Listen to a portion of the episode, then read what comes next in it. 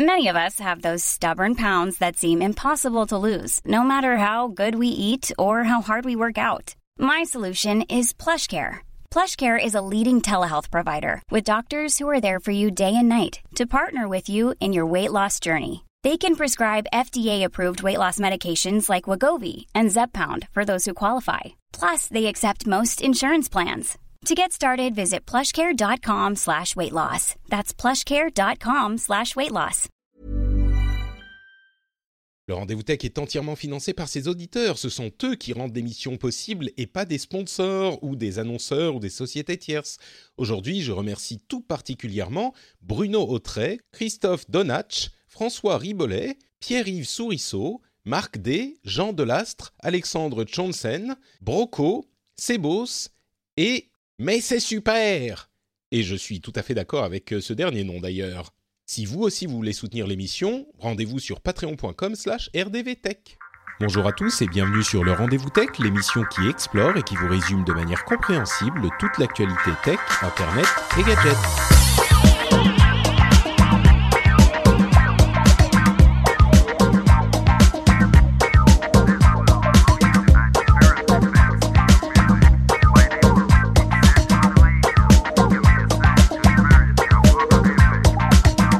Bonjour à tous et bienvenue sur le Rendez-vous Tech, l'émission qui vous résume dans la bonne humeur toute l'actualité tech, internet et gadgets.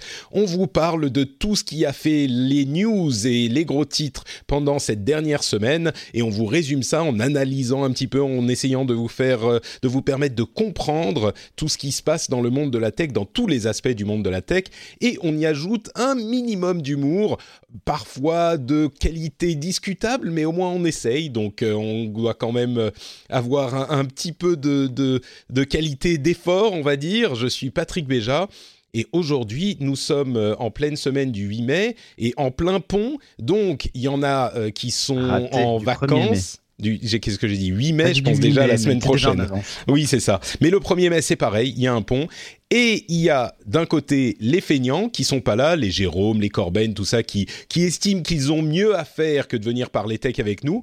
Et de l'autre, les courageux, ou plutôt devrais-je dire le courageux, c'est-à-dire Cédric, fidèle au poste, qui est là et qui va nous permettre de faire une émission d'immense qualité, puisqu'on ne sera euh, pas, comment dire, tiré vers le bas par les autres membres de, cette, euh, de cette équipe.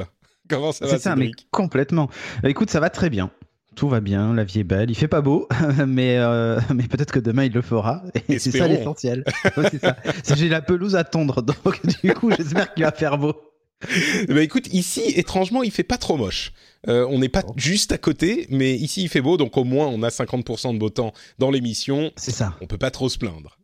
Bon, Non. on a plein de choses dont on va vous parler aujourd'hui. On a euh, plein de sujets intéressants sur euh, Amazon, avec des robots Amazon qui sont en train d'être conçus. Euh, on vous disait qu'Amazon est l'une des sociétés les plus puissantes du monde. Et ben là, ça commence à se confirmer de plus en plus. On va Mm. aussi vous parler de casques de réalité virtuelle, de mise à jour Windows, de Huawei et Xiaomi qui font des choses et qui arrivent en France. On a des, des, enfin plein d'autres choses, TF1 et Free qui se serrent la main tout à coup, de l'ADN, une histoire hyper intéressante sur un tueur qui a été retrouvé grâce à une base de données publique d'ADN, enfin plein de choses euh, hyper intéressantes. Et commençons donc par le robot Amazon, qui est, alors c'est une rumeur, hein, bien sûr, mais c'est une rumeur qui vient du très sérieux euh, journal euh, site Bloomberg et qui vient de Mark Gurman, qui est, disons, euh, l'un- l'une des sources les plus fiables de la tech aujourd'hui, plus particulièrement chez Apple, mais dans la tech en général. Et donc, cette rumeur euh, dit que Amazon est en train de travailler sur un robot qui s'appellerait, euh, le nom de code c'est Vesta, et qui serait donc un robot euh, basé sur euh, Alexa ou sur l'Amazon Echo. On ne sait pas exactement ce qu'il ferait, mais c'est un projet de recherche Euh, qui verra peut-être jamais le jour. Hein. On sait qu'Amazon a eu des succès euh, parfois limités dans ses recherches de, de, de, matériel. Alors ils ont eu le Kindle qui marche très bien, bien sûr le Echo qui marche très très bien. Ils On ont les Amazon. C'est ça en fait. Euh, exactement. Voilà, c'est celui auquel j'allais faire référence. le Fire Phone. Il y a le, le stick qui marche, bon, on va dire pas trop mal, mais enfin c'est pas non plus le succès fou. Il y a les, les boutons, tu sais, Amazon, les Dash. Des Dash, ouais. Ouais, qui sont aussi. Mais donc venons-en à ce robot Vesta Alexa, pour lequel d'ailleurs j'ai fait une illustration, j'ai préparé à l'avance, une illustration qui sera l'illustration de l'épisode. J'espère que vous regarderez ça parce que c'est une, illustration magnifique qui m'a inspiré également le titre de l'épisode qui serait Est-ce que ce robot serait Alexa sur roulette? Et donc, vous verrez l'illustration, elle est magnifique. Euh, et donc, oh. je me tourne vers Cédric. Euh, un robot Amazon, ah ben j'en ai parlé jeudi dernier moi dans euh, Things, tu sais, j'en profite, je fais ma pub au passage. Mais, hein. mais vas-y, je t'en prie. Mon, émission du jeudi midi où je parle d'internet des objets euh, de manière générale, euh, que ce soit pour la santé ou la maison. Justement, que toi, tu es très fan de l'internet ouais, des objets. Ouais, je suis très fan de ça. Et alors ça me fait penser à Kicker. Hmm. Corben en parle pas mal de Kicker. Je crois qu'il en a un ou il en teste un ou il va en tester un, je sais plus. Qui est un robot domestique français aussi, un petit assistant comme ça qui te suit et qui peut te projeter des choses au mur, qui peut faire pas mal de choses. Euh, mais qui, euh, bon, de ce que j'en ai vu, entendu, euh, dispose pas de l'aspect assistant poussé comme Alexa. Du coup, ça limite un peu, je trouve, l'usage. Il faut trouver un usage. et nous, le bilan qu'on a fait dans Things avec la chatroom, puisqu'ils étaient une soixantaine, c'est euh, bah, il reste plus qu'à trouver un usage à ça parce que c'est ok l'idée est pas mauvaise mais qu'est-ce que ça ça me coûterait peut-être moins cher de mettre un Amazon Dot dans chaque pièce comme là j'ai un Google Home dans mon bureau j'en ai un dans ma cuisine et de lui parler. À quoi ça me sert que l'assistant me suive en fait Parce que c'est comme ça qu'il a été décrit. Il a été décrit comme euh, un, Amazon Echo, donc Alexa qui vous suit.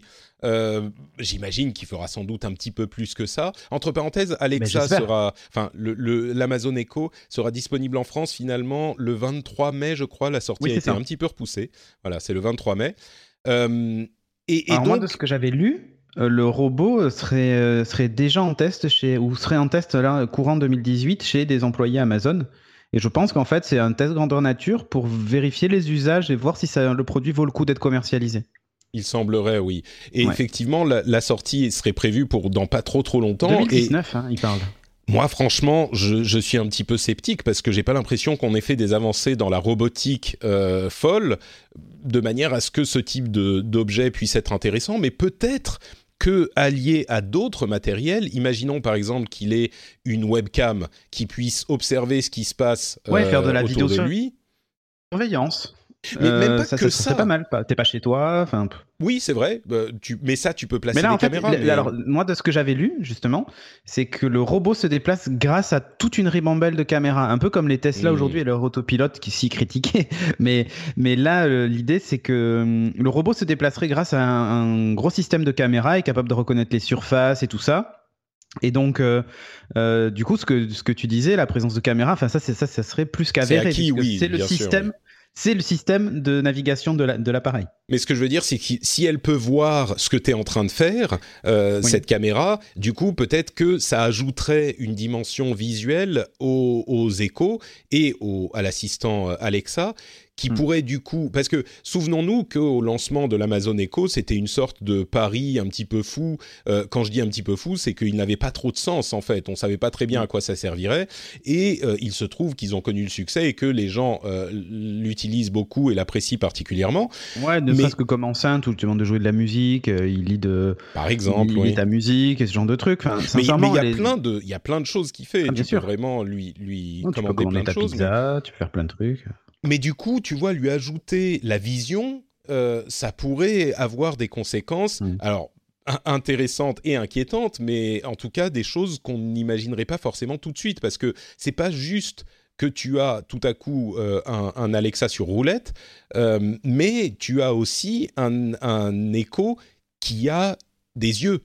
Et là, tout à coup, ça rajoute tout un, tout un tas de, de, possibilités. Donc, je me demande si c'est pas un petit peu ça que euh, que qu'Amazon vise ouais, et donc parce que ça pourrait servir plein de choses si tu vois une personne enfin on a parlé beaucoup d'accessibilité par exemple et de personnes âgées mmh. euh, dans Things on en parle assez souvent parce que la domotique euh, mine de rien c'est un moyen pour eux de récupérer de l'autonomie. Un petit peu d'autonomie, oui, bien sûr. oui, un petit peu même beaucoup. Hein, pour des gens qui, par exemple, sont tétraplégiques, le fait d'utiliser la voix pour fermer ses volets, euh, pour allumer sa lumière et tout ça. Enfin, je veux dire, c'est pas rien, quoi. Bien sûr. Euh, et mais par exemple, pour les personnes âgées, en cas de chute, par exemple, alors il y a tout un système maintenant qui existe avec des boutons, des machins, des trucs comme ça.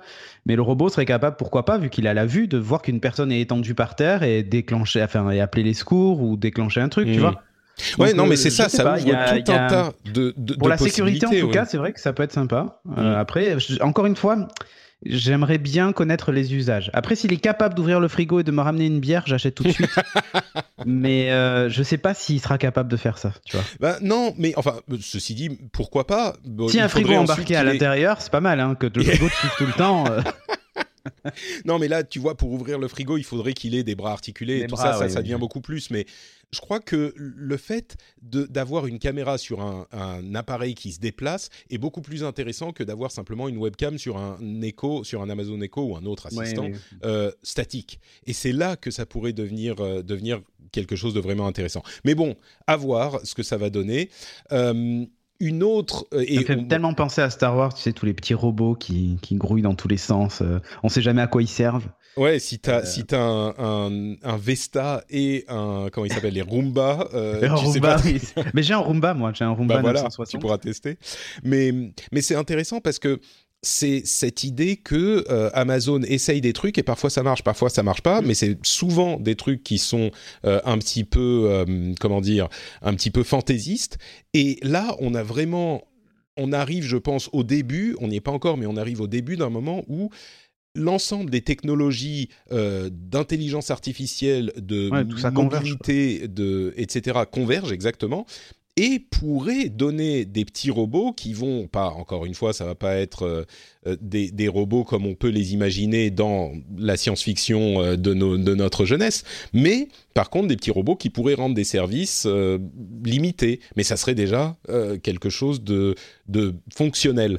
Et c'est vraiment en raison de cette convergence de ces technologies d'intelligence artificielle de machine learning de, de connexion permanente qui fait que ça pourrait peut-être faire des des ah, actions mécaniques, mais je dis mécanique logique, quoi. Oui, tout à fait. Donc, voilà pour le Vesta. Il y a aussi un autre, une autre initiative un petit peu plus terre à terre, mais hyper intéressante, qui là encore, à mon sens, témoigne de cette euh, capacité qu'a Amazon à tenter des choses euh, intéressantes. C'est un partenariat qu'ils sont en train d'établir avec GM, General Motors et Volvo pour euh, proposer la livraison dans la voiture c'est une idée qui est qui est hyper brillante quand on y pense, mais il faut y penser. C'est-à-dire qu'ils ont mhm. les systèmes euh, OnStar, etc., de contrôle à distance de la voiture pour le dépannage euh, et pour en cas d'accident ou de ce genre de choses, euh, pour assister les gens dans les voitures. Donc les euh, ça, ça existe depuis très longtemps. Hein. C'est des, des, systèmes qui vous permettent euh, d'avoir un opérateur loin de la voiture qui va euh, ouvrir les portes, ouvrir le coffre, etc. Et en l'occurrence, Amazon fait un partenariat avec eux pour que les livraisons Prime soient livrées dans le coffre de, de, votre voiture. Il suffit que la voiture soit garée à, je crois, une centaine de mètres de votre domicile ou de votre bureau et vous donnez le, la plaque d'immatriculation de la voiture, vous dites où elle est, et du coup, c'est simplement livré, au lieu d'être livré dans un point de livraison ou dans une maison, c'est livré dans le coffre de la voiture. On se souvient, on a beaucoup parlé dans cette émission de la livraison dans la maison, où on ouvre un petit peu la porte et puis on laisse à l'intérieur et puis on ferme la porte. Enfin, c'est le livreur mhm. qui ferait ça. Là, c'est une version euh, beaucoup plus sécurisée, beaucoup plus sécurisante de, cette, euh, de ce type de livraison. Moi, je trouve ça assez, euh, même hyper intéressant, quoi. Mhm. Bah, en vrai, c'est pas vraiment nouveau parce que je crois qu'ils avaient déjà fait un test l'année dernière avec, euh, je sais plus quelle marque. Ah, écoute, j'avais pas vu ça passer, mais là, c'est étendu à 37 villes en tout cas. C'est uniquement ouais, pour voilà, mais là, c'était là, c'était que dans une ville, effectivement, et hmm. c'était qu'avec, je me souviens, c'était pas des Mercedes. Donc ça limitait le, ça limitait le truc, mais maintenant effectivement, ouais, ils l'ont, ils l'ont étendu. Bah, moi, je trouve que c'est une bonne idée. Hein. Dans les faits, euh, comme tu dis, euh, c'est plus safe de se dire, ok, euh, je préfère ouvrir le coffre de ma bagnole que la porte de ma maison. Que la porte de ma maison, quoi, en fait. il suffit de savoir que tu as un livreur qui va déposer des trucs, du coup, tu laisses pas d'objet de valeur dans ta voiture. Et puis c'est réglé. Même juste dans le coffre. Enfin, à moins d'avoir oui, 5 portes. après, il y a un risque que le mec parte avec ta voiture. Mais ça, c'est autre chose. bah, disons que si ça n'ouvre que le coffre, euh, bon, si t'as une 5 portes, à la limite, il peut se glisser dans, le, bah dans Le, la voiture. Mais enfin. oui, si c'est un haillon derrière, oui. C'est vraiment, vraiment. Bon, disons que c'est pas un danger. non, non, c'est vraiment une préoccupation. Dans une moindre mesure, ouais, exactement. Après, il y a le risque aussi que ton colis rentre pas dans ton coffre, mais ça. Ouais, ouais. Mais tu sais, ça peut, ça peut être des, des, des livraison pour tout type de colis, euh, ah, mais et, même des petits, quoi. Complètement. Et IDR, euh, enfin, faudra faire attention à pas se livrer, se faire livrer du, Amazon Fresh dans le coffre de la voiture en plein été. Hein. mais, sinon, pour tout le reste. À part ça, ouais. Non, non, mais sincèrement, je trouve, l'idée, euh, je trouve l'idée top, quoi. Ouais, ouais. C'est vraiment ce genre de truc auquel on pense pas forcément. Et puis quand c'est disponible, et c'est, je trouve qu'ils sont vraiment les les génies de ce genre de truc. Amazon, c'est ah bah de toute façon, voilà c'est le fait de trouver les trucs dont on ne savait pas qu'on avait besoin. Euh, ils font ça avec les, je sais pas comment dire ça. Euh, les designers de logiciels font souvent ça. On sait qu'Apple euh, se targue de le faire très très souvent, mais Amazon ils le font avec, je sais pas comment dire ça, des processus ou des, des de, la logistique en fait. Oui c'est ça. C'est devenu des spécialistes. Enfin honnêtement c'est les spécialistes mondiaux de la logistique. Mmh, c'est ça. Ces gens-là. Et, quand on voit que les gens qui habitent pas loin des entrepôts euh, sont livrés euh, dans la journée même, euh, c'est limite les employés d'Amazon qui, quand ils partent du boulot, viennent te livrer chez toi, quoi, tu vois. Non, mais c'est vrai. tu as une pause à midi, bah, tu pars 10 minutes avant et tu déposes le colis à machin qui habite deux, à, deux rues. Et tu as le colis que tu as commandé deux heures avant, quoi. Non, mais c'est vrai en bah, plus. Non, mais il y a la livraison. bon, c'est pas les, employés d'Amazon qui font ça pendant la pause de midi. Même si les conditions de travail chez Amazon continuent à être critiquées vivement et sans doute avec, avec justesse. Avec raison, oui mais euh, avec raison. Mais effectivement, il y a la livraison en une heure ou la livraison en deux heures, qui est euh, qui est un, un truc qu'il propose maintenant dans certaines euh, agglomérations. Et à Paris, c'est la livraison avant, avant, dans, enfin dans la journée, quoi, qui est possible. Et ça, ça fait, ça fait un moment. Et d'ailleurs, ils continuent à grossir. Ils ont aujourd'hui 100 millions d'abonnés Amazon Prime. Je crois qu'on en avait, on en avait parlé à l'épisode précédent. 100 euh, millions, c'est quand même hyper, impressionnant. Et ben, ils en profitent justement pour augmenter un petit peu le prix d'Amazon Prime aux États-Unis, en tout cas. Ça passe de 99 dollars à 119 dollars pour euh, l'abonnement annuel. Ils avaient déjà un peu augmenté, si je ne m'abuse, l'abonnement mensuel il n'y a pas longtemps.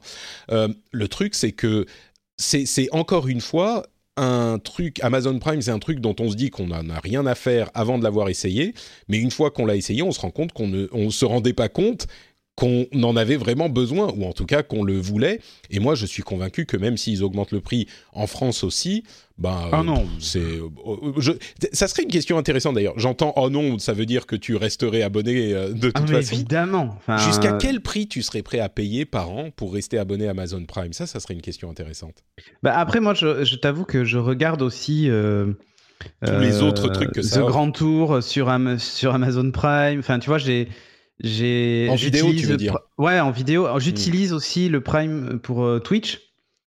Euh, donc, euh, tu vois, rien que ces deux trucs-là me font en gros une économie de, allez, 15 euros par mois. Parce que hmm. j'ai, je, je, consomme des vidéos sur, sur Amazon Prime. Il n'y a pas beaucoup de trucs qui m'intéressent, mais il y en a quand même quelques-uns. Et je trouve que c'est quasiment suffisant pour que je prenne un abonnement. Il y en a juste assez pour que tu dises ouais bon je vais le garder quoi. Ouais c'est ça et exactement. Et ensuite, euh, bah, il y a tout le Twitch Prime qui est dedans, et mine de rien, euh, ça permet d'économiser 5 euros par mois euh, d'abonnement mm. Twitch. Parce que j'étais sub à des chaînes, donc du coup, voilà, j'ai 5 euros d'économie sur ça. et puis, je, je, commande énormément sur Amazon. Donc, euh, enfin, je veux dire, je, pense que je rentabilise le forfait très vite et allez jusqu'à.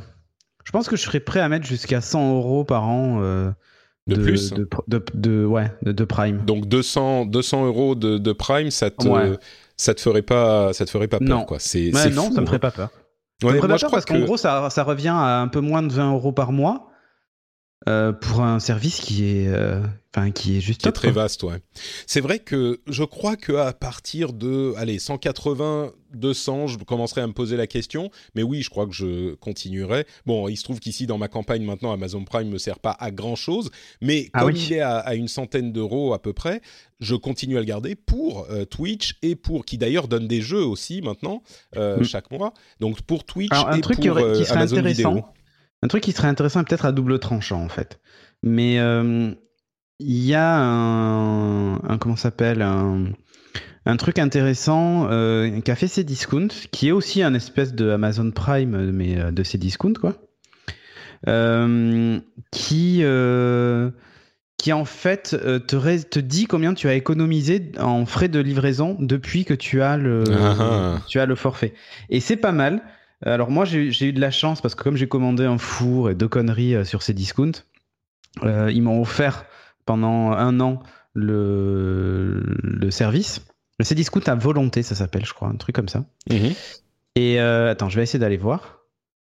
Oui, enfin, on comprend, peu importe. Voilà, là, il me fait, voilà, bienvenue Cédric, vous cumulez déjà 120, 120,95 euros d'économie grâce à vos remises. Enfin, voilà. ouais, bah c'est sûr que sur les livraisons, quand on commande ah, régulièrement sur Amazon, un euh, machin, les livraisons sont ultra chères en général en plus. Hmm. Donc euh, c'était, euh, enfin c'est ultra rentable quoi. Ouais. Bah sur Amazon, c'est la fréquence des trucs et justement que tu te mets ah, à bah commander pour des petits trucs que que t'aurais pas forcément forcément commandé s'il y ah, avait le prix de la livraison. Mais je, je, je, trouverais ça vachement malin de la part d'Amazon de, dire combien on a économisé quoi. Hmm. Peut-être que ça ferait peur à certaines personnes aussi. Euh, euh, mais il y a un autre euh, service encore qui va nous amener à l'éternelle conversation sur la taille d'Amazon, mais Amazon double, Web Services, donc le mastodonte de, du service de d'hébergement de, données de sites web et de serveurs, qui se met à la blockchain. Ils vont mm. commencer un service de blockchain as a service, en fait, ce qui veut dire deux choses parce que le, en fait, ils avaient parlé de la blockchain chez Amazon il y a un moment et ils avaient dit non, mais blockchain, on s'en fout, euh, c'est pas pour nous. Et du coup, ça montre la force et l'intérêt des entreprises pour la blockchain, puisque finalement, Amazon s'y est mis aussi. Donc, vous pourrez facilement héberger des services de blockchain. Euh, je crois qu'ils font du Ethereum et du Hyperledger ou ce mhm. genre de choses.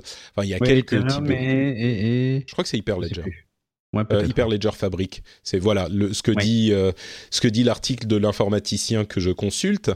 Euh, donc, ils s'y mettent également, et du coup, évidemment, enfin, on, finit par en parler maintenant presque à chaque épisode, alors que je dirais il y a deux ans, on les avait même pas vraiment vus venir de cette manière. C'est la taille d'Amazon qui devient tellement monstrueuse qu'on peut plus s'en passer dans tellement de domaines. Mm. Je, je, je, crois qu'on arrive, enfin, on en parle souvent pour euh, Google, pour Facebook. Euh, Facebook en particulier. enfin là, le. Et euh, je veux dire, on parle, on parle de l'idée, l'idée de les, de les comment dire, de les diviser en plusieurs sociétés, de, de casser les, les, monopoles. Pour Facebook, ça serait pas compliqué parce qu'il faudrait faire euh, Instagram d'un côté, WhatsApp de l'autre, Facebook du dernier et Messenger peut-être en voilà. Google, on aurait aussi euh, une grande facilité à les séparer en plusieurs sociétés. Et Amazon, euh, je crois, même les supplante tous dans cette discussion plus particulièrement aux États-Unis, mais quand même un petit peu ailleurs aussi, euh, c'est, ils font une telle taille et ils ont tellement les tentacules mm. partout. En fait, aujourd'hui, euh, c'est, fou, hein, parce que Amazon, le seul endroit où ils ne réussissent pas, mais c'est vrai, hein, on en parlait tout à l'heure, c'est sur les devices. Honnêtement. Mm. bah maintenant avec l'écho, ils ont peut-être. Euh, ouais, ouais, ouais, mais sauf avec l'écho parce qu'ils avaient pris, ils avaient un temps d'avance. Mais il y a quand même, et, aussi les services. Enfin, quand je parle de services, c'est euh, tout ce qui est. Euh, bah, on parlait tout à l'heure d'Amazon Prime Vidéo. Euh, vidéo, musique, mais... musique et non, mais tu sais, ils sont pas premiers, mais ils sont genre troisième ou quatrième sur tout. Oui, oui, c'est ça. Mais, quand, mais ce que je veux dire, c'est que s'ils avaient le, enfin, tu vois, par exemple sur la musique, s'ils avaient la force d'un Spotify ou la force d'un Apple sur ça, ils seraient, enfin, je sais pas. Bah, en plus, le problème qu'il y a euh, pour, pour vraiment ces, ces choses-là, y compris pour Amazon Prime Video, c'est la qualité du logiciel qui n'est vraiment pas bonne. Et tu te dis, ces gens qui ont tellement d'argent pourraient produire quelque chose de supérieur à Spotify ou à Apple Music, euh, ne serait-ce qu'en recommandation. Enfin, rends-toi compte la quantité de données qu'ils ont sur les achats. Alors maintenant, plus personne ne doit acheter de CD sur Amazon. non, mais ils ont déjà des, moteurs de recommandation qui sont hein. monstrueux, qu'ils pourraient très bien appliquer à ces plateformes-là. Et euh, je sais pas, j'ai la sensation que c'est pas les mêmes. Enfin, oui, c'est pas les mêmes personnes, forcément. Ah, pas les forcément. Mêmes personnes, Non, mais tu sais, ils ont pas besoin d'être les meilleurs. C'est ça qui est fou. C'est qu'ils sont les mm. meilleurs sur la logistique, comme il disait. Sur le reste, ils n'ont pas besoin d'être les meilleurs. ils ont juste personne n'a installé Amazon Music sur son téléphone. Bah, peut-être certaines personnes, mais ah euh, mais je veux dire, ils ont juste besoin d'être assez bons. Peut-être que la musique est particulièrement en retrait, c'est possible, mais ils ont juste besoin d'être assez bons pour que les gens se disent ouais bon comme je disais tout à l'heure ouais bon je vais le garder tu vois et, mm. et, ils réussissent sur ça à être et à progresser petit à petit lentement à tel point que comme on le disait sur le le prix de Amazon Prime, euh, il pourrait augmenter le prix, et je suis sûr qu'il va continuer à augmenter dans les années à venir. Et, ils n'ont pas de concurrence. Ils ont, enfin, on parlait de ces discounts à volonté. Je, si je ne m'abuse, il y a une offre chez la Fnac également. Mais, mais là, on parle de d'échelles euh, ah nationales qui ont énormément de mal à rentrer en compétition avec la la force de frappe de ces autres sociétés. Donc, je sais pas. Et, à la limite, je me demande même si on divisait Amazon en plusieurs sociétés, euh, qu'il y ait Amazon Vidéo d'un côté, euh, Amazon, enfin, ils continueraient à avoir des accords, je pense, privilégiés. Je, enfin, je sais pas. Je sais pas si c'est très compliqué et c'est la même chose mm. finalement que pour Facebook et pour Google et pour tous les autres. On a ces inquiétudes sur leur taille qui sont légitimes et en même temps ils rendent tellement de services et ils sont tellement indispensables aujourd'hui à la manière dont fonctionne le monde que on se demande euh, si on pourrait fonctionner autrement. Alors oui, on pourrait certainement fonctionner autrement, mais je sais pas. C'est Amazon fait vraiment partie de ceux qui sont euh, qui, se sont insinués dans ce dans cette catégorie sur ces depuis longtemps en fait, mais on s'en est rendu compte qu'il y a quelques années. Donc euh. mm. bon, donc voilà notre notre grosse partie Amazon, euh, comme toujours euh, une, des, des, news intéressantes de leur côté. Euh, Continuons avec les news et rumeurs, mais avant de passer aux news et rumeurs, j'en profite pour remercier les auditeurs qui choisissent de soutenir l'émission. Vous le savez, l'émission euh, n'existe que par la volonté des auditeurs. C'est vous qui décidez de financer l'émission, d'envoyer votre argent durement gagné. Alors vous choisissez hein, sur patreon.com/slash rdvtech, le lien est dans les notes de l'émission. Vous choisissez combien d'argent vous donnez combien de temps euh, vous donnez. En fait, vous pouvez vous arrêter quand vous voulez. Vous choisissez le nombre d'épisodes que vous voulez soutenir. Entre parenthèses, au mois de mai, donc cet épisode sera daté du 1er mai, et au mois de mai, il y aura du coup euh, 5 lundis. Ça arrive euh, une fois tous les, tous, les quelques mois, enfin je crois deux, deux fois par an à peu près. Mhm. Euh, donc n'oubliez pas, je le rappelle à chaque fois, mais je le rappelle encore une fois, vous pouvez limiter le nombre d'épisodes auxquels vous participez. Donc si vous voulez ne participer que pour 2-3 3, 4 épisodes, et ben vous pouvez faire ça sur Patreon aussi.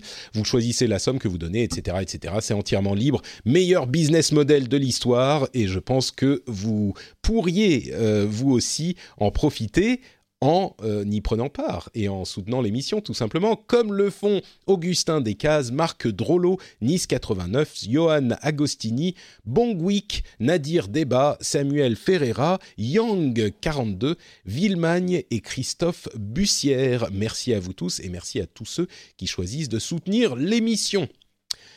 Moi je l'ai fait. Hein. Bah, je, je t'en remercie. Je vais augmenter mon, mon pledge en plus. C'est vrai? Mais oui, tu m'avais oh envoyé un message en me disant ah, oui, merci d'avoir augmenté. C'est lui, il y a, il y a l'épisode précédent. C'était euh, c'était un moment émouvant pour moi, effectivement. Ah, tu parles. ah, d'ailleurs, il faut que je renew, que je refasse mon abonnement Twitch et change de ah. bon procédé. ah, là, là. Mon abonnement Twitch Prime euh, sur Geeking. Enfin, bah, sur, sur Studio Renegan. ça y est, c'est passé à Studio Renegan. Ouais, ça y est, ça y est. Ouais, ah, ouais, c'est fait, bien. Fait. On a eu tous les changements et tout. Maintenant, il nous manque à toucher l'argent, mais ça va. ça va arriver. On n'a pas touché d'argent depuis le mois de janvier, t'imagines? Ouf. Quand ça va tomber, ça va être le jackpot. Hein. Mmh. Ça va être la fête chez Renegan. Ouais, c'est ça. Bon, on passe aux news et rumeurs avec une news qui, je pense, te fait particulièrement plaisir, toi qui as été un fervent défenseur de Windows euh, mobile et Windows pendant de nombreuses ah années. Mais là, j'ai reswitché, hein. je suis à nouveau sur Windows. Pas Windows mobile. Non. Ah, d'accord. tu m'as fait peur. mais oui, bah moi aussi, je suis sur Windows. J'aime beaucoup Windows. Ouais, remarque, j'ai déterré mon, mon Lumia 930. Euh. Ah. Mais juste comme ça pour le fan. Hein. Ah oui, d'accord, oui, c'est ça. je me disais, mais de quoi nous parle-t-il? Non, j'ai un iPhone 10 sinon. Hein. Ok, ça Va bien. Très bien. Euh, et ben justement, Windows 10, il y a une nouvelle mise à jour qui arrive. Elle a été un petit peu retardée, mais finalement, elle arrive ben, ah au, moment où vous entendez cette émission. Et ben normalement, elle sera en train d'être euh, livrée et plus plus largement à tout le monde d'ici une ou deux semaines. Et elle amène des des nouveautés dont ils avaient déjà parlé, c'est-à-dire euh, Timeline, euh, qui est la nouveauté principale, Focus Assist et euh, un nouveau navigateur Edge qui permet de faire des choses comme par exemple muter un, un onglet, ce que euh, la plupart des concurrents font depuis longtemps, mais c'est bien que ça arrive chez Edge aussi. Focus Assist, ça permet de se focaliser sur un truc qu'on est en train de faire sans être dérangé par les mises à jour, etc. Euh, et puis Timeline, c'est la fonctionnalité la plus intéressante. Euh, est-ce que, bah, je ne sais pas si tu en as entendu parler. Est-ce que tu peux nous la décrire? C'est un gros truc quand même. ouais, alors Timeline, c'est euh, assez bordélique hein, quand même euh, à décrire. Mais bah, c'est un petit peu un historique de tout ce que tu as fait sur ton ordinateur, quoi. C'est ça. Auquel tu peux euh, accéder à n'importe quel moment. Voilà, appli par appli, depuis n'importe quel appli, avec plusieurs bureaux. Ouais, c'est ça. c'est un peu le time capsule, sauf qu'il n'y a pas cet aspect sauvegarde, mais euh, en gros, ça ressemble aussi un peu au launcher, euh, au launcher que tu as sur Android ou maintenant sur l'iPhone, avec ce système de cartes où tu as toutes tes applications euh, et le dernier état dans lequel tu les as laissées. Hmm. mais en même temps, tu as cet aspect où tu peux remonter dans le temps euh, que, que, tu n'as pas sur les, sur les téléphones. en fait, c'est difficile à décrire à l'oral. Bah, alors attends, on va voir si je vais réussir. Euh, il y a un bouton qui est dédié dans la barre des tâches. Quand on clique dessus, on a ce qui s'affiche, euh, le, le, les applications qui sont ouvertes maintenant sur votre mhm. ordinateur.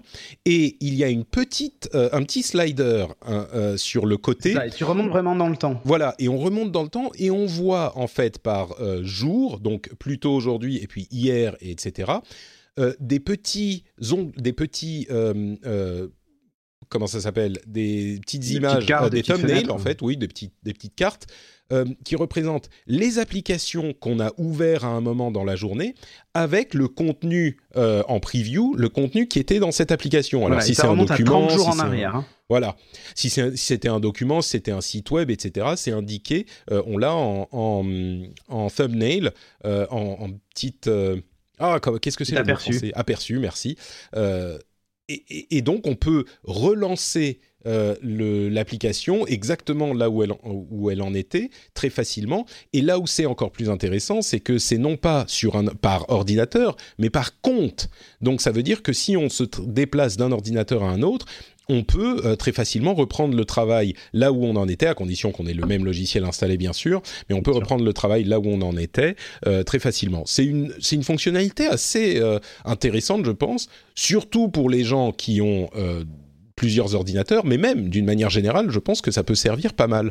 Euh, Moi, j'ai un peu peur sur le stockage euh, de, toutes ces infos euh, en local, je parle, hein, la, place que ça va prendre sur le, sur le disque dur, parce que tu remontes à 30 jours en arrière sur, sur cet aperçu-là. Alors, je sais pas si c'est si c'est l'état sauvegardé de l'app ou du document. Enfin, tu vois, j'ai hmm. j'ai un peu peur de ça. Je, je pense pas qu'il va sauvegarder le document à différentes étapes, genre euh, ou si peut-être parce que.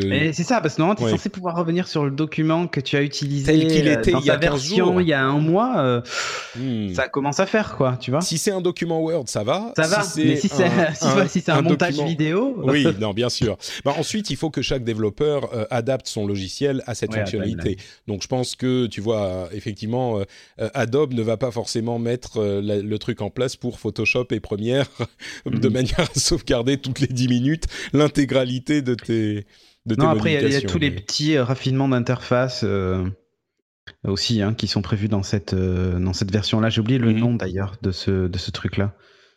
Euh, tu sais, où ils ont revu tous les effets de, de, de, lumière, de fenêtre, de texture, de. Enfin, voilà. Oui, dans les previews, je t'avoue que j'ai pas vu une énorme différence, hein, mais peut-être que c'est des. un petit, un petit refresh aussi de l'interface, hmm. euh, léger, de. de ouais, il y a un petit peu plus de transparence, euh, ouais, ce genre de choses, ouais. Il y a des animations dans les fonds de mail, ce genre de trucs.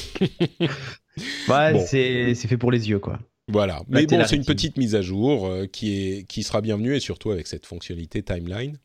On a des rumeurs sur la, le casque de réalité virtuelle et réalité augmentée d'Apple qui serait en développement pour une sortie en 2020. Il aurait deux euh, écrans 8K et il se connecterait sans fil à une boîte dédiée qui serait donc dans la maison et il se connecterait sans fil, donc il serait plus léger parce qu'il ne se, il n'aurait pas besoin d'embarquer ce qui calcule, ce qui fait les calculs, mhm. mais euh, du coup forcément il serait également lié au, à l'endroit où on le, où on branche la boîte euh, correspondante, et donc il est un peu moins, enfin il est beaucoup moins mobile. Mais hum, c'est bon. Bah après, c'est des rumeurs, hein, bien sûr, un casque VR AR euh, aujourd'hui, tu les utilises chez toi, tu ne sors pas dans la rue avec. Après, c'est vrai que si on s'attend à un format lunette, on aurait tendance à se dire ah, c'est dommage qu'on puisse pas l'utiliser en extérieur. Mais peut-être que la bonne surprise serait que euh, il se connecte par exemple à ton iPhone qui a une puissance de calcul qui est euh, qui est autre. et l'iPhone permettrait pourquoi pas d'interpréter ça, tu vois, dans une version entre guillemets allégée de ce que tu pourrais avoir à domicile, mais ça pourrait être la, solution. Et c'est vrai que jusqu'à présent, on a toujours pensé à des lunettes autonomes et tout ça, y compris euh, pour les montres. Hein, si tu regardes les wearables, euh, on parle d'Android Watch qui peuvent fonctionner sans téléphone, avec euh, plus GSM dedans et tout ça. L'Apple Watch fonctionne dans une certaine mesure sans le téléphone, mais tout n'est pas disponible sans téléphone. Et du coup, on pourrait imaginer que leur, leur système de VR AR, enfin leurs lunettes, euh, pourrait très bien fonctionner avec une norme sans fil connectée au téléphone. Et finalement, c'est que de l'affichage déporté, comme on a du son déporté aujourd'hui dans nos AirPods, euh, sur les lunettes. Euh, ça serait pas, pas complètement hmm. idiot.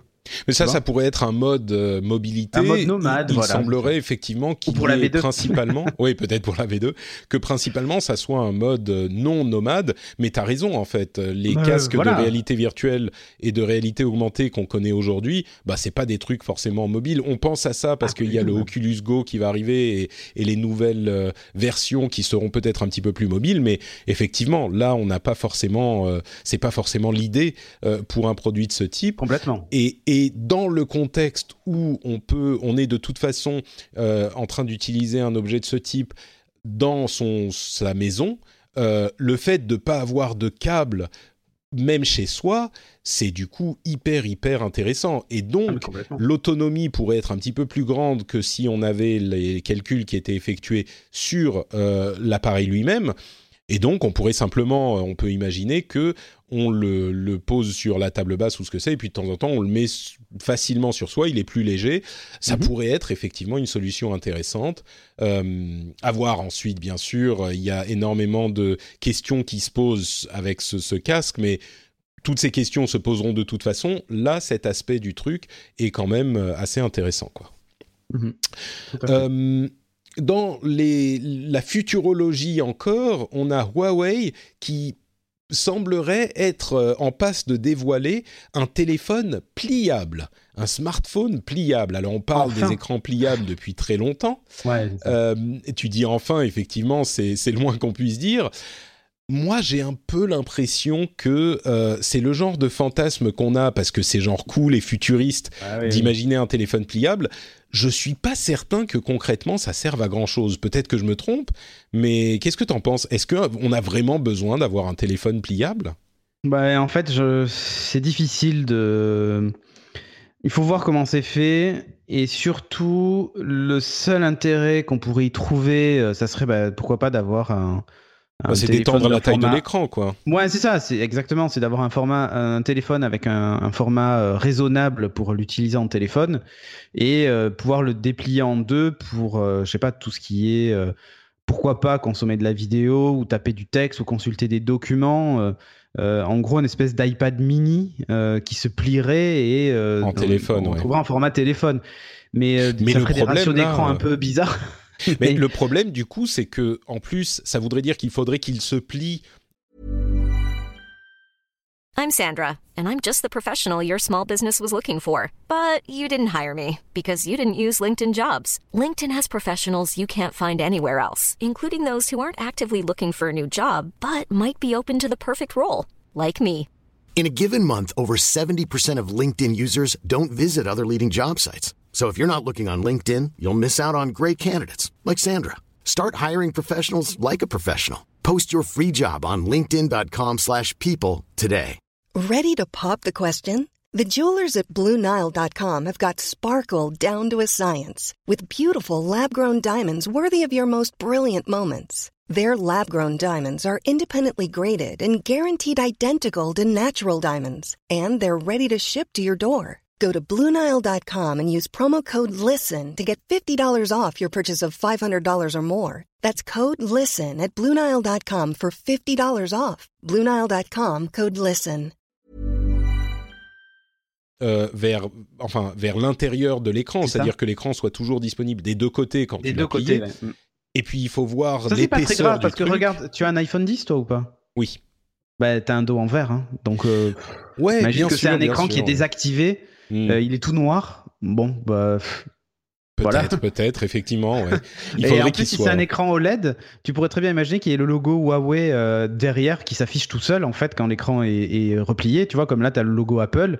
Imagine que c'est un écran.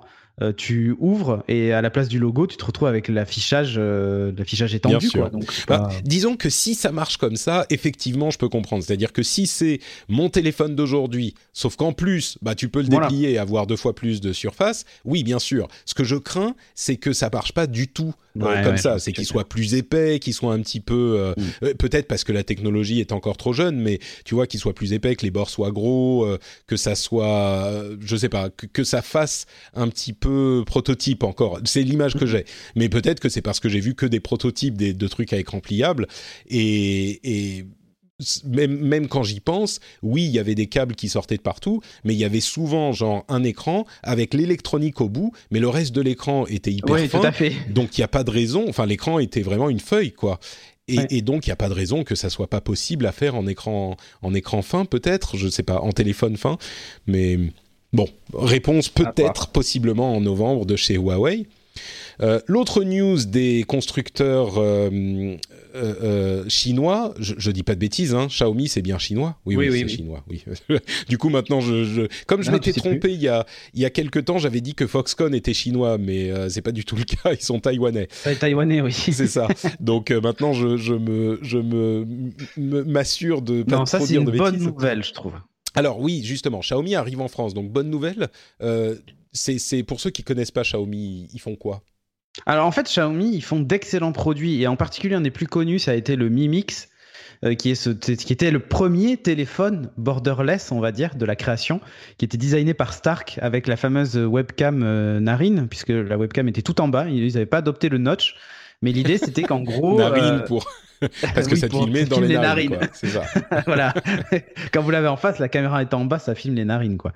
Et euh, en fait, l'idée vraiment de ça, c'est que euh, ce téléphone, en fait, avait, avait trois côtés qui étaient vraiment que de l'écran et euh, le bas de l'écran qui était un peu plus épais puisqu'on avait mis à l'intérieur tous les capteurs divers et variés qui servent pour les écrans modernes de, de, de nos jours.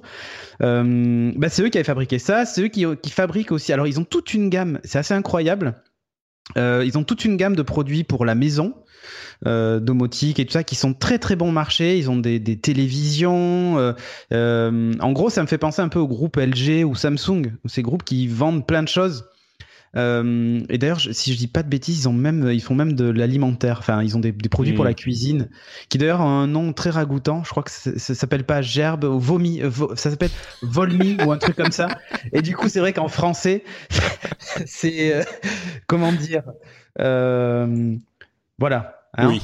Euh, bon, Volmi, ça va encore, mais je sais plus. Je crois que c'est Volmi, Viomi, Viomi, c'est Viomi. Ah, Viomi, d'accord. Encore mieux. c'est ça. Des thermos, par exemple, des gourdes Viomi. Euh, euh, c'est Xiaomi Viomi. Donc euh, c'est voilà, un peu spécial. c'est eux qui font les fameuses trottinettes électriques aussi.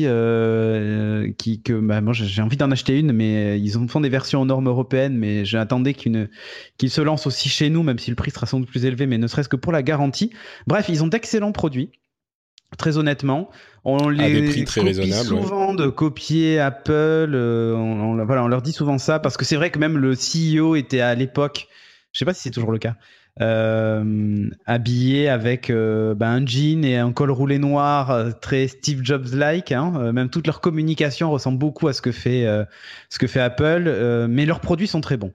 Ils ont une box Jack TV en particulier qui est top. Non, mais non, Jack Ma, c'est Alibaba, je suis bête. Non, non, non. Euh, C'était Hugo Barra, je crois, qui avait fini chez, euh, chez euh, Xiaomi, justement, euh, responsable des produits ou je sais plus quoi, pour finalement quitter pour des raisons personnelles la société. Euh, Hugo Barra qui était un des papas d'Android, hein, euh, avec Andy Rubin, ça, il s'occupait de tout ça. Bon, en euh, gros, Xiaomi, c'est quand même essentiellement pour les téléphones qu'on va s'y intéresser aujourd'hui. Bah alors nous, euh, oui. pour les téléphones et tous les gadgets autour du téléphone. Hmm, C'est-à-dire pas que, des accessoires hmm. et des accessoires pour la télévision, par exemple. Euh, mais bon, a priori, ils débarqueraient pas, ils débarqueraient pas chez nous. Peut-être les box, on verra. Mais ils ont, euh, voilà, ils ont des téléphones, ils ont des accessoires autour du mobile, des petites caméras, des trucs comme ça. Euh, les trottinettes qui se vendent, moi j'en vois partout à Bordeaux de ces trottinettes-là, c'est incroyable. Euh, et ça fait partie des accès. Elle, est connectée au smartphone puisqu'on a euh, des infos sur l'autonomie, on a quelques trucs comme ça dessus. Donc ça c'est ce genre de choses. Et effectivement, moi je les attends de pied ferme puisque leurs téléphones sont très très bons. Sincèrement, mmh. sont très très bons. Et donc ils arrivent le 22 mai en France. Donc juste avant l'Amazon Echo. Juste avant. Euh, et d'ailleurs, si tu regardes bien, ils ont des drones, ils ont des robots, ils ont des caméras, ils ont plein de trucs. Si vous allez sur la page, euh, Xiaomi France euh, sur Facebook, vous le voyez d'ailleurs, ils ont une espèce de bannière où on voit dessus leurs oreillettes Bluetooth, leurs ampoules connectées, la trottinette d'ailleurs est sur la vignette et tout ça. Donc on voit un peu le genre de produits qui nous attendent. Ils ont des batteries aussi. Ils ont un design très soigné, j'allais dire Applesque, mais c'est vraiment ça. Euh, ils ont un design très très soigné et qui fait beaucoup penser aux, produits Apple. La finition des produits est, vraiment géniale. Donc euh, voilà, très sincèrement, j'attends, euh, j'attends avec impatience que la boutique soit disponible. Euh, tu parlais de drones. Il y a une initiative européenne qui est assez intéressante euh, sur l'utilisation des drones qui a commencé il y a un moment mais qui passe dans une nouvelle phase et on n'en avait pas parlé donc euh, on l'évoque maintenant. c'est une, un groupe d'études qui travaille avec DJI, le constructeur de drones bien connu, pour mm. euh, essayer de trouver des utilisations aux drones dans les, les situations d'urgence, dans les, les, les, protocoles de réponse aux situations d'urgence. Alors on pense évidemment à des situations comme des incendies, ce genre de choses. Et euh, alors que je retrouve le nom de l'instance européenne, voilà, c'est euh, European Emergency Number Association, donc euh, l'association euh, de, de réponse d'urgence, enfin des numéros de réponse d'urgence européenne, qui travaille avec DJI et qui passe en phase d'implémentation de, pratique maintenant pour l'utilisation de ces drones et L'utilisation principale, comme je le disais, c'est avec les pompiers en, cas d'incendie. Oui, la surveillance. Ça, mais moi, j'ai vu, j'ai vu utiliser des drones à la plage. Mhm. Euh, je crois que c'est à Lacano, je sais plus. Oui, je crois que c'est à Lacano. Euh, où un drone en fait est équipé d'une bouée et le drone se déplace beaucoup plus vite que n'importe qui en jet ski, en ce que tu veux euh, dans mhm. l'eau. Et, va, et quand une personne est en difficulté, le drone en fait va près de la personne et largue la bouée pour qu'elle puisse s'accrocher le temps que les secours arrivent en fait. Ouais. C'est bah, bête, hein, mais c'est une utilisation des drones qui, qui, qui justement peut vraiment sauver des vies, quoi. C'est ça, oui. Et c'est pas donc les drones, c'est pas juste pour aller euh, espionner, votre voisin au-dessus de la haie. c'est ça.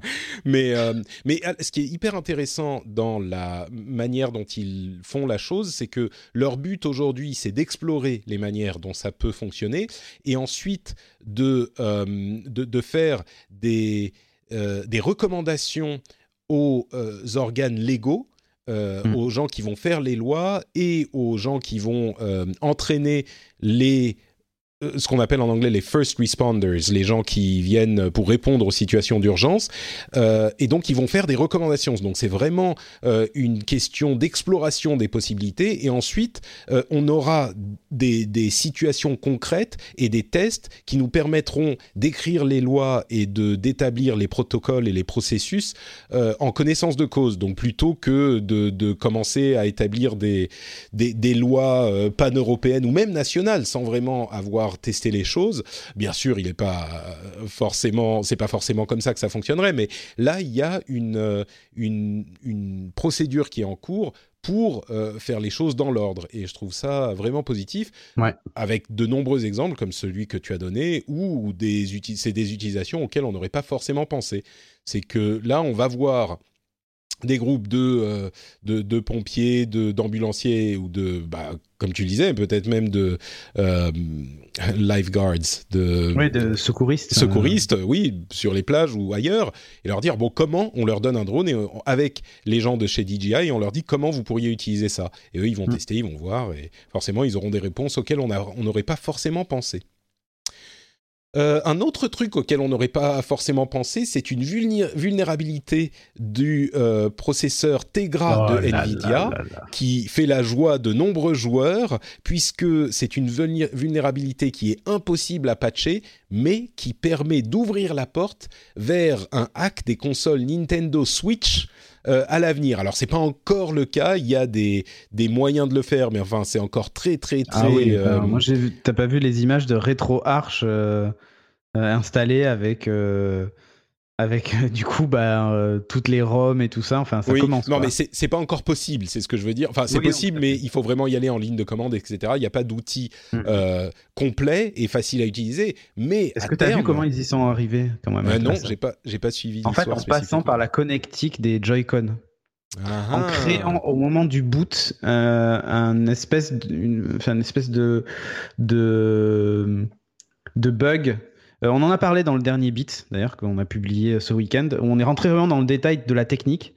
Euh, où en mettant un petit composant et en faisant un espèce de court-circuit, on arrivait en fait à accéder à la carte logique, à la carte mère, avant même la séquence de boot et donc les vérifications par l'OS de mmh. l'intégrité du système. Et du coup, ça permet, avant le bootloader en fait. D'accord. Donc, ça permet justement d'accéder ensuite à la, plateforme matérielle sans même charger l'OS de Nintendo. Donc c'est assez incroyable. C'est incroyable. Du coup, effectivement, euh, la, console qui est l'une des plus populaires du moment, on en a parlé euh, dans, dans l'émission et dans le rendez-vous jeu également, bien sûr. Mais le, le, succès de Nintendo est absolument insolent. Euh, cette année, enfin l'année dernière plutôt, avec le lancement de la Switch, ils en ont, je crois, 18 millions déjà dans la nature. Euh, mm. Des profits qui ont augmenté de, euh, je sais plus combien, 500% ou quelque chose d'absolument ridicule. Alors, alors qu'ils étaient censés être morts l'année d'avant, quoi. C'est ça. Bon, il faut dire que l'année d'avant, les profits étaient effectivement pas au beau fixe, si on compte les, le succès de la Wii U. Et forcément, avec le lancement de la Switch, ça va mieux. Mais oui, malgré ça, le succès est totalement insolent. Et du coup, euh, bah, peut-être que tous les acheteurs de Switch pourront à un moment utiliser leur Switch pour d'autres choses. Ça va faire plaisir aux hackers. Bon, ensuite, mm. s'il faut mettre un petit, un petit euh, euh, morceau de métal sur les connecteurs des Joy-Con, c'est peut-être un petit peu moins facile qu'on aurait pu l'espérer, mais il n'empêche. Non, mais en plus, ils ont fait un truc imprimé. Enfin, c'est un truc de malade. Sincèrement, c'est un truc de malade. Bon, on, continuera à en parler euh, si les choses se développent. Euh, un autre développement, c'est TF1 et Free qui ont un petit peu... Euh, comment dire Vous connaissez cette image des, des, chiens qui se, qui se grognent l'un sur l'autre sur Internet. Et puis finalement, quand ils se rencontrent vraiment, eh ben, ils, se, ils sont tout gentils et tout doux. Et eh ben, c'était un petit peu TF1 et Free euh, ces derniers temps, c'était genre euh, Free qui faisait le, le, qui se hérissait des demandes de TF1 de le payer pour diffuser ses contenus et qui disait non, on va couper, euh, de toute façon rien à foutre de TF1 machin. Et ben finalement ils ont trouvé un accord et visiblement un accord où TF1 obtient de l'argent de Free. Il reste plus que Canal+, mais à mon sens, Canal+ va bientôt plier également. Donc TF1 aura eu gain de cause. ils se sont, ils s'en tireront avec quelques millions d'euros par an pour être diffusés sur les box des FAI. Bon, alors on s'en doutait, hein, c'était uniquement une, c'était au moins en partie une posture de dire nous on défend nos abonnés et, donc on veut pas que le prix se répercute sur l'abonnement, etc. Bon, c'était surtout des relations entre grandes sociétés euh, qui, qui, qui ont des intérêts financiers. Mais voilà, la conclusion est en cours. Moi, ça me chagrine quand même un petit peu sur le principe que TF1 euh, fasse payer le droit de diffuser ces chaînes qui sont accessibles normalement publiquement euh, sur les ondes, euh, là où l'infrastructure a tout de même été développée par les ben, FAI. Mais bon, voilà. Ensuite, c'est comme ça que ça se passe. Je vais pas non plus écraser trop de larmes sur sur Free et Canal Plus et Orange, mais il n'empêche, ça me chagrine, on va dire. Ouais. Mais t'as tout à fait raison, c'est pareil. chagriné aussi. Ouais, non, bah, c'est nul. Enfin honnêtement, mm. le, via le décodeur TNT intégré, euh, on y a accès. Euh, ouais. je sais pas. Bon, bref.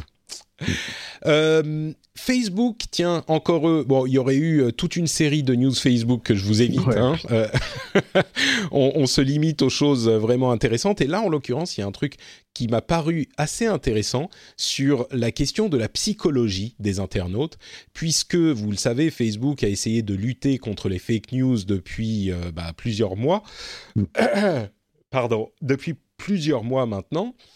Et euh, ils se sont rendus compte que le fait de signaler qu'un sujet était contesté euh, avait un effet euh, inverse en fait. Ça, ne faisait qu'animer les, discussions et les les énervements des internautes qui lisaient ces sujets. Et donc aujourd'hui, ce qu'ils font, ce qu'ils ont décidé de faire, c'est que plutôt que d'indiquer clairement ce sujet est contesté, entre guillemets, enfin, entre parenthèses, c'est possiblement une fake news, une information erronée, eh bien, ils ont décidé plutôt de euh, déprioritiser ces sujets, donc ils décident de les montrer moins que les autres, et en plus, ils les euh, montrent avec une... Euh, graphiquement, la, mise à jour en question est plus petite.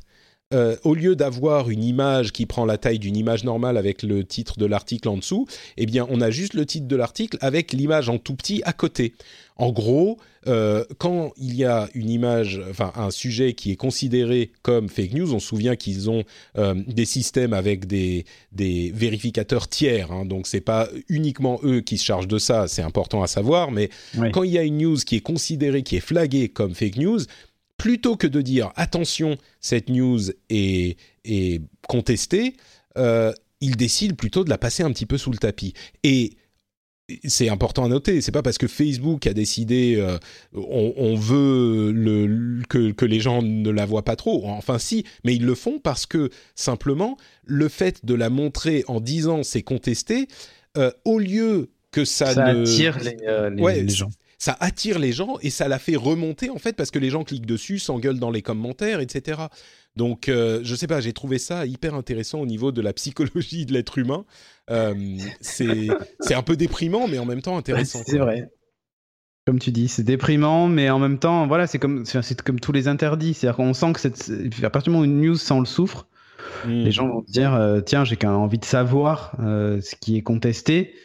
Et, euh, et, en plus, comme euh, c'est flagué contesté, tu vas avoir ceux qui vont débarquer en disant euh, c'est vraiment de la merde, vous racontez que de la merde et tout ça, et ceux qui vont arriver en disant non, mais on sait jamais. Nous censure, on nous censure. Voilà, c'est ça. Il y a peut-être une part de vérité. La Terre est plate, tout ça.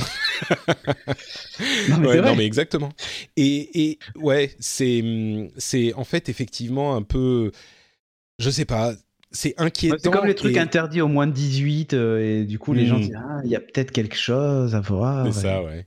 J'aimerais bien que la réalité soit différente, mais malheureusement mais parfois. Mais regarde, regarde, en fait c'est exactement le clickbait des, des vignettes YouTube quoi.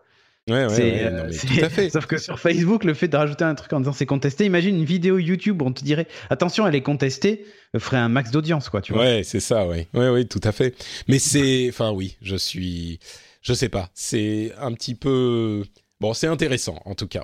J'aimerais que ça soit pas le boulot de Facebook de faire ça. D'ailleurs, entre parenthèses, ils ont publié euh, il y a une petite semaine euh, la définition qu'ils utilisaient du, euh, de l'incitation à la haine et comment ils il, décidaient d'agir sur ce qu'ils considéraient eux comme de l'incitation à la haine. Et d'un côté, on se dit, bah, c'est un petit peu inquiétant que Facebook soit obligé de définir eux-mêmes ce qu'est l'incitation à la haine. Il faudrait que ça soit les, les, lois et les tribunaux qui, qui, définissent ça. Mais évidemment, les lois et les tribunaux ne peuvent pas définir euh, euh, concrètement si chaque euh, contenu qui est qui est signalé est ou non de l'incitation à la haine. Mm. Et donc, c'est nous qui avons demandé à Facebook et aux autres de d'être plus proactifs et de supprimer les contenus inacceptables. Donc forcément, euh, par cascade, on leur demande de décider, eux, ce qui est acceptable ou pas. Au moins là, ils le disent plus ou moins clairement. Euh, mais mais c'est encore une fois une réflexion intéressante à se faire que du coup, maintenant, Facebook a sa définition de l'incitation à la haine. C'est c'est intéressant. En, même temps, la, définition semble coller. Hein, c'est pas non plus que. Mais voilà, c'est dans ce monde que nous vivons. Euh, autre élément du monde dans lequel nous vivons, un, alors je ne vais pas rentrer dans les détails de l'affaire criminelle, mais plutôt dans l'aspect technique de ce tueur, donc c'est un meurtrier, hein, c'est quelque chose de, grave, qui a été trouvé par les enquêteurs en ah, faisant... Ça dépend, c'est quoi ta définition de, des choses graves, comme pour Facebook Tu vois, c'est où est la limite C'est hein sûr, oui. Bon, on va dire que meurtre, c'est possiblement... Meurtre, tu le mets dans le grave. Oui, moi, généralement, oui l'un dans l'autre. Mais si, c'est contesté, euh, tu peux émettre un, tag. dans certains pays, c'est autorisé. Euh, ah, peut-être, peut-être. Mais dans, dans, tu peux mettre un tag en fait sur l'émission contesté par Cédric Bonnet de manière à ce qu'on ait plus de. ah non, désolé, un meurtre, c'est pas du tout. Et donc, ce qui s'est passé, c'est que les enquêteurs ont fait une recherche sur l'ADN euh, qu'ils avaient retrouvé sur les scènes de, de, de, de, crime, j'imagine, sur une base de données public de, euh, de, séquençage ADN. C'est une société qui s'appelle... GED Match, une société de, généalogie qui, est, euh, qui met à disposition cette base de données gratuitement.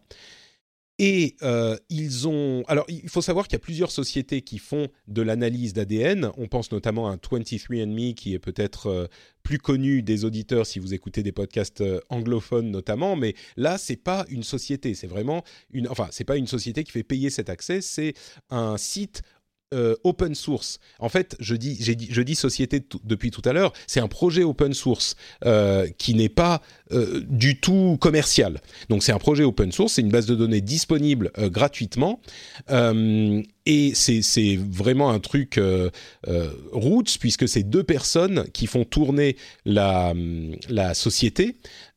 qui gère la base de données open source et ils sont, ils sont, euh, ils, fonctionnent avec des donations PayPal. Donc c'est quand on parle de l'internet qui permet de faire des trucs fous pour euh, des moyens avec des moyens limités, on est vraiment dans ce cadre.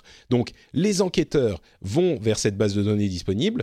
Évidemment, ils trouvent pas la personne euh, spécifiquement, mais ils ont réussi à faire des correspondances avec des, familles euh, et à, isoler suffisamment le groupe génétique de la personne pour les aider à cibler euh, le, suspect spécifique qu'ils voulaient attraper. Ils ont donc écarté certains suspects et focalisé sur d'autres grâce à ce ciblage ADN avec le point important que les gens qui ont rendu disponible leur ADN pour cette base de données, il y en a, je ne sais plus combien exactement, peut-être une, centaine de milliers, quelques centaines de milliers, euh, mais c'est pas comme si euh, le père du suspect avait son ADN disponible. C'est vraiment euh, des, des, des quelques centaines de milliers de personnes au hasard. Et comme ça permet de, créer des correspondances avec des groupes ou des groupes de familles, eh ben, ils ont réussi à l'attraper.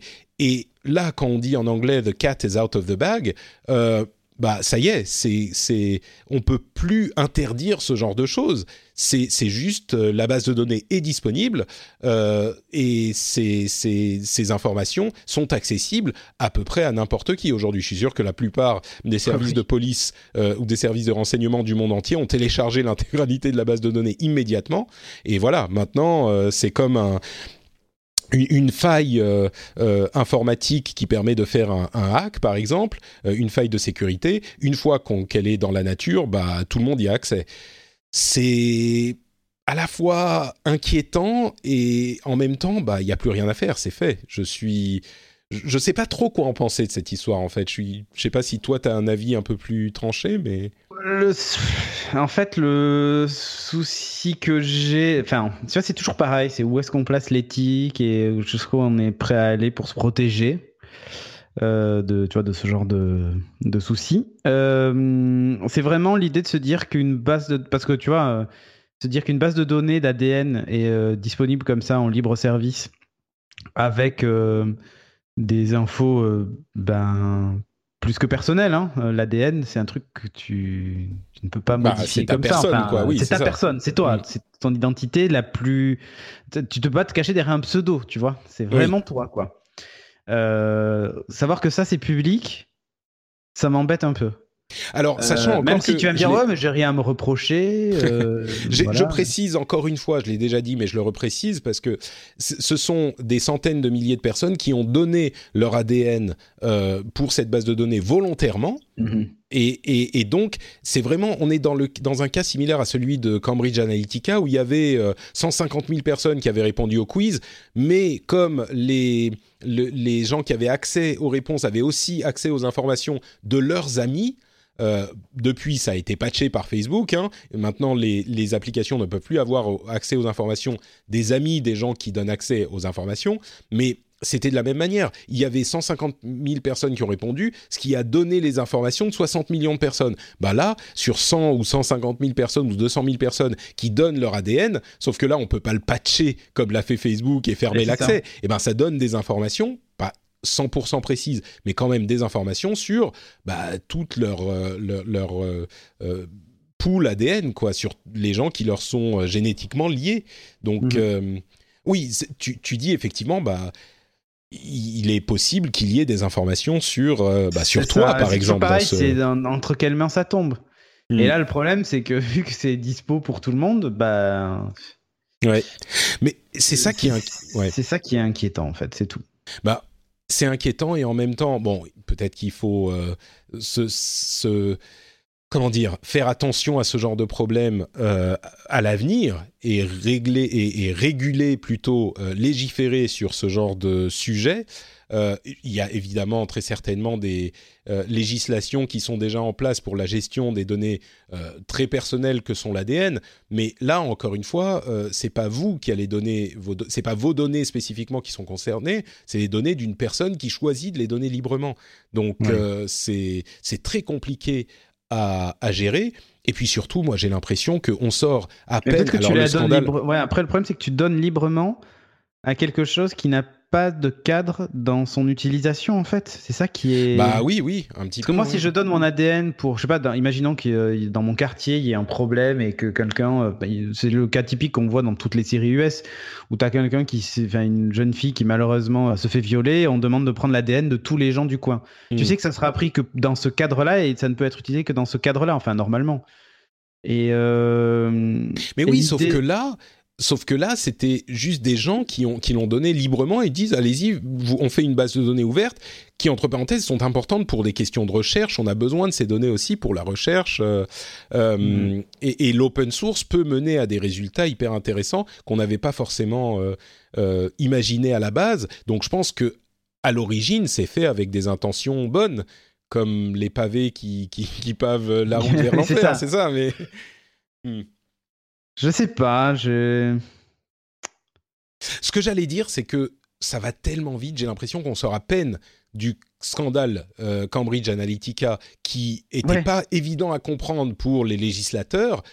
Que déjà on a là un problème qui n'est pas aussi d'aussi grande ampleur, hein, mais qui potentiellement a, autant voire plus d'importance dans les années à venir. Et, on sort à peine du truc de Cambridge Analytica que là on a ce gros problème aussi qui se qui se fait jour dans un domaine complètement différent. C'est enfin je, je n'envie pas les législateurs quoi. C'est c'est vraiment du un boulot compliqué avec toute cette histoire de technologie. Euh, bon, parlons un petit peu d'un truc dont on avait parlé également il y a un bon moment. C'était cette application YouTube Kids où on voyait des vidéos euh, étranges. Alors on en a parlé plein de fois, donc on va pas trop revenir dessus, mais on précise que euh, YouTube Kids pourra maintenant autoriser les parents qui utilisent l'application à ne rendre disponible dans l'application que des vidéos qui ont été sélectionnées à la main par des êtres humains.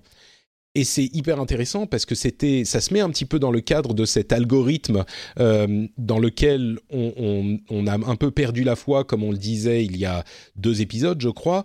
Euh, on se rend compte qu'il peut pas tout faire. Là, c'est vraiment Google qui baisse les bras, quoi, qui se dit ok, bon, dans certains cas, l'algorithme ne peut pas euh, correspondre, enfin répondre à nos besoins, donc on va mettre une option euh, pour ne montrer, montrer que du contenu sélectionné à la main, qui n'est pas du contenu euh, algorithmique. Donc c'est c'est une, à mon sens, c'est un moment important dans la vie de Google, quoi. C'est bon, c'est YouTube, mais mais c'est Google forcément.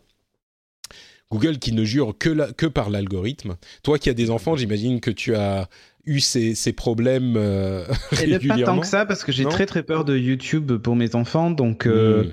je les ai jamais mis devant une playlist, tu vois, genre euh, une playlist de dessins animés que j'aurais chopé sur YouTube, parce qu'il y en a plein. Hein. Même dans YouTube Kids J'utilise pas YouTube Kids. Ah, honnêtement, je, avec le, dernier scandale machin, j'ai tellement peur qu'une vidéo soit détournée ou un truc. Hmm. Enfin. Et du coup, tu leur montres que des vidéos que tu as choisies toi-même à la main, quoi. Exactement. Hmm, si besoin, je leur montre que des vidéos que j'ai choisies euh, moi-même à la main. Euh, et pour les dessins animés, on utilise Netflix ou, euh, ou, des plateformes comme ça de SVOD. Comme ça, je suis certain que le contenu sera pas mélangé avec, avec autre chose. Et quand ils veulent écouter un morceau de musique ou quand ils veulent, je sais pas, une vidéo en particulier ou voir une bande-annonce d'un film qui sort au cinéma, je fais moi-même le visionnage avant je leur laisse pas en libre accès. Je, je, je sais pas pourquoi. J'ai très peur de YouTube. Parce que tu, connais euh, la, tu connais la technologie. Ouais, c'est ça. Et je pense que je... ah, ça m'embêterait vraiment qu'ils tombent sur des vidéos ou des propos euh, des propos qui sont pas de leur âge, quoi, c'est tout. Mmh. Non, bah écoute, je pense que tu as répondu à notre, euh, à mon, mon, inquiétude et mon interrogation. Euh, cette histoire d'algorithme, dans le cas des enfants en particulier, la réponse c'est que l'algorithme, ben c'est pas un parent, donc euh, il vaut mieux que les parents soient des parents. C'est, c'est pourtant simple en fait. L'éducation de ses parents, de ses enfants à, un algorithme, quoi. bon, ses parents peut-être, mais ses enfants. Ils le font déjà avec Facebook, hein. ils confient leur vie à un algorithme. Bon, euh, dernier sujet qu'on va couvrir très rapidement, c'est euh, Google qui se lance à fond dans les podcasts avec une application podcast qui va arriver sur Android. Donc euh, les, utilisateurs d'Android pourront avoir une application Google. À vrai dire, je pense que ça s'adresse pas forcément aux gens qui écoutent déjà des podcasts. Euh, c'est plutôt pour les gens qui ne connaissent pas les podcasts, qui ne vont plus avoir besoin d'aller télécharger une application euh, tierce sur Android, comme c'était le cas aujourd'hui, comme par exemple au hasard Podcast Addict, qui est une application de grande qualité sur, sur Android. Il y en a d'autres, mais ceux-là, on les aime bien. En plus, euh, ils sont sympas, il est français, Xavier, tout ça, donc euh, on l'aime bien. Mais, euh, mais il y aura une application sur Android dédiée au podcast, des améliorations sur les recherches de, de podcasts sur Google tout court euh, qui seront implémentés également. Et on mm. a également des informations sur les progressions de la progression des podcasts chez Apple dans euh, l'application iTunes et l'application podcast, avec des chiffres qui sont hyper impressionnants, comme par exemple euh, le fait qu'il y ait eu de 50 milliards de téléchargements et diffusions en mars 2018 sur l'application podcast d'Apple. Euh, l'année dernière, on était à 13 milliards. Donc on est passé de 13 à 50. Rien que pour le rendez-vous tech, hein, vous imaginez Rien que pour le rendez-vous tech. Donc euh, c'est quand, même, c'est, quand même impressionnant. Je ne pensais pas que vous étiez aussi nombreux. Ça me fait très très plaisir. mais, euh, mais oui, donc euh, tout ça pour dire que les podcasts continuent à avoir le vent en poupe avec visiblement une accélération nette ces, ces dernières, on va dire ces deux dernières années, ce qui est bien sûr, ce qui n'est que pour me, me plaire, mais, mais voilà, donc les podcasts continuent à progresser et ça me fait forcément très plaisir. Voilà pour nos sujets et notre émission. On arrive au bout. Merci bah Cédric d'avoir été avec moi, d'avoir oh, partagé ces quelques sept heures et un petit peu. Euh, tu as évoqué à quelques reprises les émissions de ton studio Renegade. Est-ce que tu peux dire aux, auditeurs euh, euh, de quoi il s'agit Ah, qu'est-ce que c'est? Eh bien, en fait, ben, j'ai arrêté Geeking et on a changé complètement notre notre façon de faire et on a, on a tout misé sur Twitch. Euh, tout misé sur Twitch et sur le direct. Alors il y a quand même des chaînes YouTube pour certaines émissions, euh, pour euh, si vous voulez voir des replays, ce genre de trucs. On finit le entre guillemets fini le podcast. On a trouvé un moyen de détourner, d'autoriser les gens à s'inscrire, mais vous avez tout ça sur studiorenegade.fr. Mais on fait surtout du direct parce que ben, pour nous c'est l'échange qui compte, qui prime, l'échange en direct qui prime. Et ben, vous êtes très nombreux à nous suivre puisque rien que ce mois-ci on a fait plus 300 nouveaux followers à la chaîne Twitch, même un peu plus encore, euh, parce que j'ai regardé ça il y, a, il 10 jours, donc ça doit être plus maintenant. Et, euh, donc on a misé notre modèle économique donc sur Tipeee euh, et sur les subs et la, publicité sur Twitch. Et pour un premier mois, on a un premier bilan puisque on est à dépasser un peu plus de 2000 et quelques euros de, de rentrée de rentrée financière. Donc on est très content du lancement. Euh, c'était un pari pour nous d'abandonner les podcasts et du coup une grosse partie de l'audience. Parce que voilà, hein, nos, audiences ont été divisées par, euh, par quasiment 10. Ouf. Et, euh, mais les revenus ont fait x2. Donc, ah. euh, écoute, si j'avais su, voilà, si j'avais su qu'en touchant 10 fois moins de personnes, je toucherais deux fois plus, j'aurais fait d'il y a bien longtemps. non, mais, mais ça se trouve, si tu touches 100 fois moins de euh, personnes, tu gagneras 4 fois plus. C'est ça. Ne regardez plus, donnez juste votre argent. euh, non, non, mais dans, dans, les faits, on est, on est très content de, on est très content de tout ça. Ça marche très bien. On est à notre premier mois. Euh, là, on va commenter toutes les, conférences en mai, euh, puisqu'il y aura la Build, la Google I.O. et puis euh, en juin, on aura la, conf Apple. D'ailleurs, tu es le bienvenu, Patrick, quand tu veux. Hein. Ah, mais avec plaisir. les streams de jeux marchent bien, on a du monde, enfin, tout se passe bien. les émissions aussi sont cool, enfin, voilà, tout se passe bien. Donc, studiorenegade.fr pour en savoir plus. Parfait. Et là, on a lancé la matinale ce matin. Ah, très très bien, j'ai vu la météo. Ouais, ah oui, le météo de qualité, hein, tu vois, comme à la télé. Hein. Pour ma part, c'est Note Patrick sur Twitter et sur Facebook. Euh, vous pouvez également, tiens d'ailleurs, je suis aussi sur Instagram, hein, Note Patrick euh, là-bas aussi. Euh, vous retrouvez l'émission sur FrenchSpin.fr. Vous pouvez aller laisser des commentaires sur iTunes et sur tous les catalogues de podcasts que vous utilisez. vous pouvez bien sûr laisser des notes, etc. vous pouvez faire, tiens, je vais vous lire un commentaire très simple, très facile. Euh, c'est Laurent Paris 13 qui dit informatif et agréable. 5 étoiles. Merci Patrick. Bah écoute, merci Laurent. Ah bah, ça fait très plaisir. Voilà. Euh, 5 étoiles également de la part de Mérite euh, qui dit excellent podcast avec des réflexions sur les technologies. Très bien pour se faire sa propre opinion, etc. etc. Merci à vous tous qui laissez des commentaires là-dessus. Merci à vous tous qui recommandez l'émission à vos amis, que ce soit sur les réseaux sociaux ou dans la vraie vie, euh, au boulot ou entre autour d'une petite pizza. Euh, si vous sortez par exemple eh mais t'écoutes pas le rendez-vous tech, euh, le rendez-vous tech c'est trop bien. Non, bon, euh, je vais pas vous faire le script. on va on va juste dire que si vous avez des amis intéressés par la tech, euh, qu'ils soient spécialistes ou non, justement, cette émission, c'est ce dont ils ont besoin pour euh, comprendre ce monde un petit peu compliqué, très simplement en une heure, un petit peu plus d'une heure chaque semaine. Et bien sûr, si vous êtes vraiment satisfait par l'émission, si elle vous apporte quelque chose, des informations, un bon moment, eh bien, vous pouvez la soutenir financièrement sur patreon.com/slash rdvtech. Le lien est comme toujours dans les notes de l'émission. Ça prend deux minutes pour s'inscrire et ça permet à l'émission d'exister. Donc, Merci à tous ceux qui euh, le font. Merci à tous ceux qui écoutent dans tous les cas. Et on vous donne rendez-vous dans une semaine pour le prochain épisode. Ciao à tous